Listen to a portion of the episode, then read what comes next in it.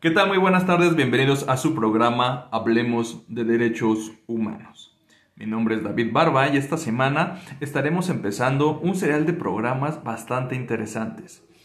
Estos programas pues son a petición de una conmemoración, que podemos llamarlo así, una, una fecha importante que debemos de tener en mente o ser conscientes y que tiene que ver con el 25 de noviembre. Para esto, eh, Gaby nos va Gaby, nuestra coordinadora del Comité Institucional para la Equidad de Género, se las presento. Ya está en nuestro programa, pero para las que no conozcan o no, no, la conozcan, este, pues bueno, nos va a dar esta pequeña entrada, semblanza de por qué estos programas que van a ustedes a disfrutar todo el mes de noviembre. Gaby, bienvenida al programa y cuéntanos un poquito más de esta iniciativa que vamos a tener durante todo este mes de noviembre. Hola, muy buenas tardes, pues muchas gracias. Sí, la idea es eh, hacer eventos de conmemoración del 25 de noviembre, que es el Día Internacional para la Eliminación de todas las formas de violencia hacia las mujeres. Y tradicionalmente en este comité, que vamos a cumplir 12 años, 10 años, perdón, 10 años, este, hemos hecho siempre eventos en torno a eventos conmemorativos y uno de estos es este. Y la idea es ahora no hablar solamente de violencia explícita, Em, muy evidente, sino más bien hacer como un análisis con una posibilidad de, vislumbrar el camino de esperanza, ¿no? Hacer un recuento en diferentes áreas y para eso estamos invitando tanto a integrantes del Comité Institucional para la Equidad de Género y o este, docentes o personal que trabaja en la Universidad Autónoma de Aguascalientes. Entonces vamos a tener serie de cuatro programas que van a ser los jueves las seis y media, como en esta ocasión, y vamos a hablar de diferentes temáticas. En esta ocasión vamos a iniciar con la doctora Elsa Marcela Ramírez López, eh, que nos vamos a hacer como un pequeño recuento sobre un tema muy interesante que a mí me fascina, que es saber cuántos premios Nobel hay por ahí que se han ido otorgado a las mujeres. Entonces, bueno, pues yo le doy la bienvenida. Gracias, David, por asociarnos en estos programas. Bienvenida Elsa Marcela y bueno, pues adelante. Muy bien, pues bueno, ya como escucharon, nos espera un mes bastante, bastante interesante. No se los pierdan. Y hoy iniciamos con este importante tema de los premios Nobel, ¿no? Ustedes que estos premios son muy famosos, los que no los conozcan, ahí denle una googleada, ¿verdad? Y se van a dar cuenta de, pues que son hasta históricos, ¿no? Y que México ha sido parte también de estos galardones, este, y que ahora lo vamos a analizar desde el punto de vista, pues, de qué tantas mujeres han participado. Doctora, pues bienvenida al programa, qué gusto tenerla por acá, creo que es la primera vez que la tenemos, espero que no sea la única y que, bueno, para no perder tiempo, pues empiecenos con el tema, ¿verdad? Si nos gusta dar una semblanza de usted así súper rápida para que el público, sus fans, La, la ubiquen y la, y la tengan presente y empezamos con lo que nos traiga. Ok, muy bien, pues buenas tardes, muchas gracias por la invitación. Mi nombre es Elsa Marcela Ramírez López, soy profesora investigadora del Departamento de Ingeniería Bioquímica en el Centro de Ciencias Básicas y soy también integrante del Comité de Equidad de Género Institucional aquí en, nuestra universidad. Y bueno, pues precisamente ahora vamos a hablar sobre la mujer científica. Como Gaby mencionaba, no solamente hablemos de eh, eh, la mujer que ha sido violentada, sino que también, bueno, es violentada, pero es científica. O sea, es las dos cosas, las dos tónicas, ¿no? Es científica, sí, pero muchas veces también es violenta. Entonces, y podemos verlo de un dato histórico, ¿no? ¿Quién fue la primera, por ejemplo, si hablamos de los premios Nobel, quién fue la primera mujer que lo obtuvo? Pues fue Madame Curie. Y Madame Curie, ¿por qué? Porque es el apellido del esposo. Si no hubiera estado el esposo ahí al lado de ella, pues a lo mejor no hubieran dado el premio, ¿eh? Porque estamos hablando de 1903 el premio Nobel comienza en 1901 y ella en 1903 obtiene el premio de física. No sé si algunos de los radioescuchas han visto la película o han leído el libro sobre Madame Curie, precisamente, y habla de toda su historia, de toda su, toda su vida y de cómo ella ganó ese premio, ese premio Nobel, ¿no? Donde si no ha sido por el marido, es seguramente que no se lo dan, ¿eh? seguramente no se lo dan y ella en 1903 obtiene el primer premio Nobel en física. O sea, ella estudió una maestría en física y una maestría en matemáticas. Ella tenía las dos, la formación físico-matemática y bueno, ya posteriormente ella hacer el descubrimiento de dos elementos radioactivos, el polonio y el radio, polonio por su país de origen, y, este, y bueno, comienza todo este relato, ¿no? Entonces, en 1903, ella es la primera mujer que obtiene ese premio Nobel, pero no es la única, porque ya en 1905, si no mal recuerdo, está una austriaca, una austrohúngara, Berta von Suttner, obtiene el premio Nobel de la Paz, que es interesante porque primero una físico-matemática obtiene el premio Nobel y después otra mujer en 1905, que le dieron esa oportunidad, ¿no? Claro. Y luego en 1909 el premio de literatura a una sueca que era Selma Lagerlöf. Entonces es otra de las primeras pioneras en obtener estos premios. Y bueno, y así fue este, sucediendo otras. De 1909 nos saltamos a 1911 que nuevamente Madame Curie este, gana el Premio Nobel de Química. O sea, primero gana el de Física, después ya siendo viuda, gana el de Química. Y sí se lo dan, que afortunadamente se lo dan. Entonces, pero claro, bueno, ella a lo largo de su vida, sobre todo de, de Madame Curie, este, ella tiene problemas, sobre todo cuando empieza a dar clases en la Sorbona, porque no querían que diera clases, porque era un lugar, un nicho de hombres nada más. Entonces ella fue la primera mujer realmente que empezó a dar clases a nivel, ya, como ahora decimos, de posgrado y de licenciatura. En este punto se ve interesante de cómo el pensamiento científico, pues yo creo que es un paradigma, no sé cómo decirlo, está centralizado en los hombres, supongo, para esta época. Cosa que a lo mejor históricamente nunca fue tan centralizado en los hombres. Me imagino que hubo épocas en la historia que a lo mejor fueron diferentes, o fueron, o fueron más o menos, usted nos va a ir diciendo, y ahora cómo va avanzando, ¿no? No, bueno, es que sigue lo mismo, ¿eh? Pero ahorita ya como la mujer se está empoderando un poquito más, un poquito, porque no, no es mucho, este, entonces eso está permitiendo que la mujer esté estudiando más. Por ejemplo, yo la veo en la mujer mexicana, ¿no? O sea, ya hay más mujeres actualmente desde el 2000 o un poquito antes, ya hay más mujeres dentro de las universidades, cosa que antes no había, o sea, eran, éramos muy pocas las mujeres dentro de las universidades. Entonces, no, Madame Curie, como decía, ella ganó el premio, pero por el esposo. O sea, realmente a ella no se lo querían dar, se lo dieron porque estaba la, la figura masculina. Pero eso no ha ido cambiando, ¿eh? Mucho no. Ahora, por ejemplo, el premio Nobel del 2001, que era premio Nobel de, de Medicina, eh, este, el Sir Thomas, me parece que se llama el señor. Entonces, este señor, ¿qué hace? Él dice, y estamos hablando de 2001, él dice que las mujeres científicas se enamoran de los científicos en el mismo laboratorio. Pero como el científico muchas veces las deja, las deja llorando. Repite el año, por favor. 2001. Estamos hablando del 2001.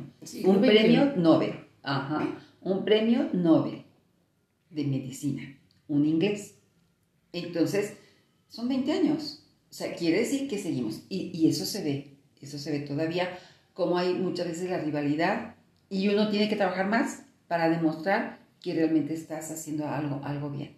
Entonces, el hecho de haberse dado a Madame Curie en esa época y posteriormente a más mujeres, pues es un logro. Un logro que muchas veces es opacado por los hombres, porque realmente te lo dan porque estás con un hombre, con un científico. Sí, es, yo he escuchado, no tengo los datos exactos, que muchas veces las investigaciones fuertes las hacen los asistentes, las asistentes que son mayoría mujeres, y que después pues el, el, científico de renombre masculino pues llega y esto es mi obra, yo lo presento y a mí me dan el premio. Sucedió hace pocos años, creo, recuerdo. No, no tengo los datos exactos, pero tengo entendido en estas situaciones. Sí, sobre todo con el equipo de rayos X. Para eh, no, me acuerdo el nombre de la científica, ella fue quien lo descubrió, pero fue un hombre el que se apoderó de ese, proyecto. Y entonces a él le dieron el premio Nobel. Cuando realmente el trabajo fuerte por todo la No, y realmente casi siempre el trabajo fuerte es de las mujeres, pero nunca te dan los créditos. A veces ni, ni hasta entre mujeres, ¿eh? A veces suele suceder. O sea, como que se siente rivalizada o celosa y, y no les da los créditos. También eso pasa, ¿eh? Pero es menos, es menos. Pero claro, cuando es hombre, ahí sí pierdes. ¿Qué otros datos nos trae maestra que nos pueda compartir? sí, hay ya se puso interesante. Hay algo muy importante, fíjate que estaba revisando precisamente la historia de los premios Nobel desde 1901 hasta 2021 precisamente O sea, son más o menos 120 años de, de premio Nobel en las diferentes áreas que es física, el premio Nobel de la Paz, el de literatura, el de química, el de economía y el de fisiología o medicina. Ahí se conjuntan las dos, las dos líneas, las dos áreas. Y entonces, en esos 120 años, solamente han ganado 58 mujeres los premios Nobel. Que en correspondencia sería que un 20%. Como un 40%, Ah, más o menos, un 40%. Bueno, en función de, la, de los años. Pero si hablamos y vemos que somos, son seis, este, seis premios por año y son 120 años, entonces son 720 premios y de esos nada más son 58 para mujeres. Ahí o sea, va, ni ya- el ya varía. 1%, ni siquiera el 1%. ¿eh? Entonces ahí es importantísimo cómo realmente la mujer ha sido delega- relegada a cualquier cosa, ¿no? Y, y aquí estamos hablando de premio Nobel, pero es lo mismo en pintura, es lo mismo en cualquier tipo de arte, o sea, pero si hablamos de la ciencia es esto. Fíjate, solamente en esos 120 años, solamente cuatro mujeres han ganado el premio de física. Y algo sorprendente, en economía solamente dos. Solamente dos mujeres han ganado ese premio Nobel. Y el de La Paz es donde se ha ganado más premios, son 17 y literatura 16. ¿Podría tener usted una lectura de por qué estas ramas o no? ¿O es Las- completamente aleatorio? ¿O qué No. pensaría sobre esto? No, yo creo que la, la física porque es una, una- un área pesada, es un área fuerte, ¿no? Y sobre todo por el pensamiento abstracto. Entonces ahí es, eh, yo pienso que es mucho ese tipo. Y además que no había tantas mujeres en esas áreas, porque era para hombres. O sea, el área de físico y matemáticas era de hombres. Realmente esas intrusas anduvieron ahí de metiches y se las ganaron. Y hay unas cuantas más intrusas de esas épocas que se metieron, pero sí ganaron hombres premios Nobel, son, muchos son por mujeres, porque el trabajo de físicas y de matemáticas lo hicieron mujeres. Y muchas de ellas no estudiaban, eran este, autodidactas, porque, porque no las dejaban estudiar en las familias. Que todavía es triple logro, por así decirlo. Claro, aunque a ellas no les dieron el premio Nobel, se los dieron a los maridos. Porque a una mujer no se lo iban a dar, y menos que no, no había tenido ya una, este, una escuela en el área, aunque era autodidacta. Entonces, no, hay muchas mujeres que estuvieron detrás de esos hombres que han ganado los premios Nobel y, y que no, no tuvieron ningún logro. Entonces, en la historia de los premios Nobel, solamente cuatro son de física. Uno de ellas de Madame Curie. Ah, Ok. ¿sí? Y por ejemplo, de economía, qué sorprendente, son solamente dos. En 120 años, solamente dos mujeres tienen el premio Nobel de Economía. Quiere decir que probablemente ahí tengas una rivalidad más fuerte, ¿eh?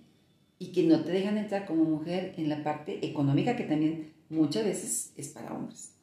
Eh, Es que yo creo que ahí se esconden muchas cosas, ¿no? Hasta estructurales, ¿no? Es decir, ¿hasta qué nivel puedo yo seguir estudiando, ¿no? Que, que eso ya será otro tema de, que abordar como mujer o como hombre, ¿no? Este, ¿Cómo está estructurado, pues, el sistema Sí. de estudio universitario para que, pues, no se pueda conformar, pues, una plantilla más amplia de, de es. mujeres investigadoras, Así ¿no? es, así es. Y, Y, y por bueno, ejemplo, vemos de fisiología o medicina, Ujú. ahí son un poquito más, son 12. Y de química son 7 nada más. Uno de ellos de Madame Curie también. Y últimamente, en, los, en, en este último, a partir del 2000, pongamos un, un corte, a partir del 2000, sí empieza a haber un poquito más de mujeres. Por ejemplo, en el 2020 hubo cuatro. Cuatro mujeres en diferentes áreas de literatura, medicina y, este, y la paz.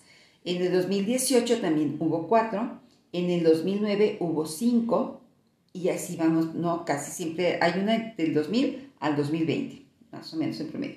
Y tenemos una latinoamericana, que es esta Rigoberta Menchú, que ella lo obtuvo en 1992 y fue el único premio mujer de la paz, de Latinoamérica. de Latinoamérica, es la única. es la única. Entonces, pues sí andamos ahí un poco bajones, ¿verdad? En Latinoamérica sí. Si hablamos de América considerando Estados Unidos y Canadá, no, pues ahí sí hay muchos. Sí, ahí es- ahí es, es otra cosa, ¿no? Ahí sí es otra cosa, pero como latinoamericanas, nada más Rigoberta Menchú. No, interesantísimo los datos que nos plantea y, y las lecturas que podemos hacer sobre de ellos. Sí.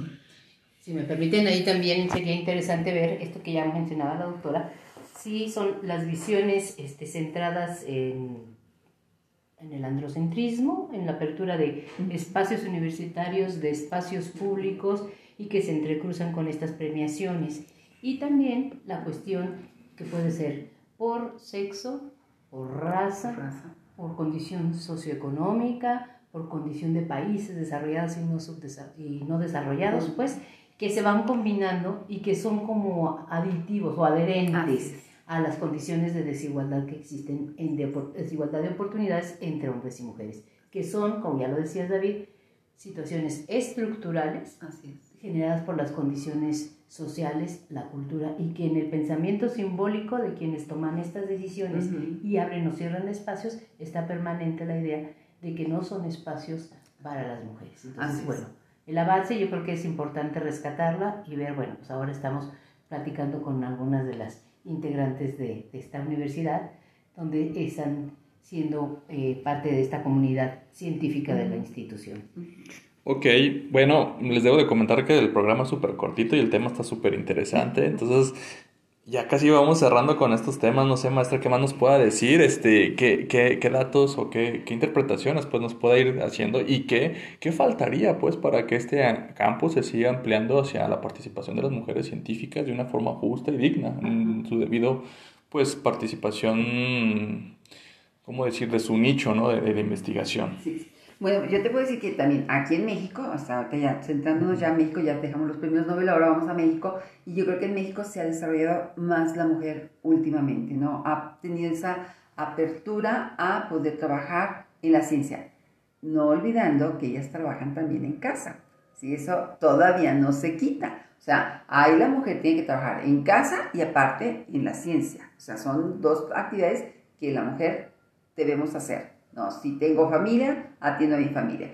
Y bueno, como mexicanas, hay realmente una gran cantidad, un gran número de, de científicas que han tenido premios muy importantes, ¿no?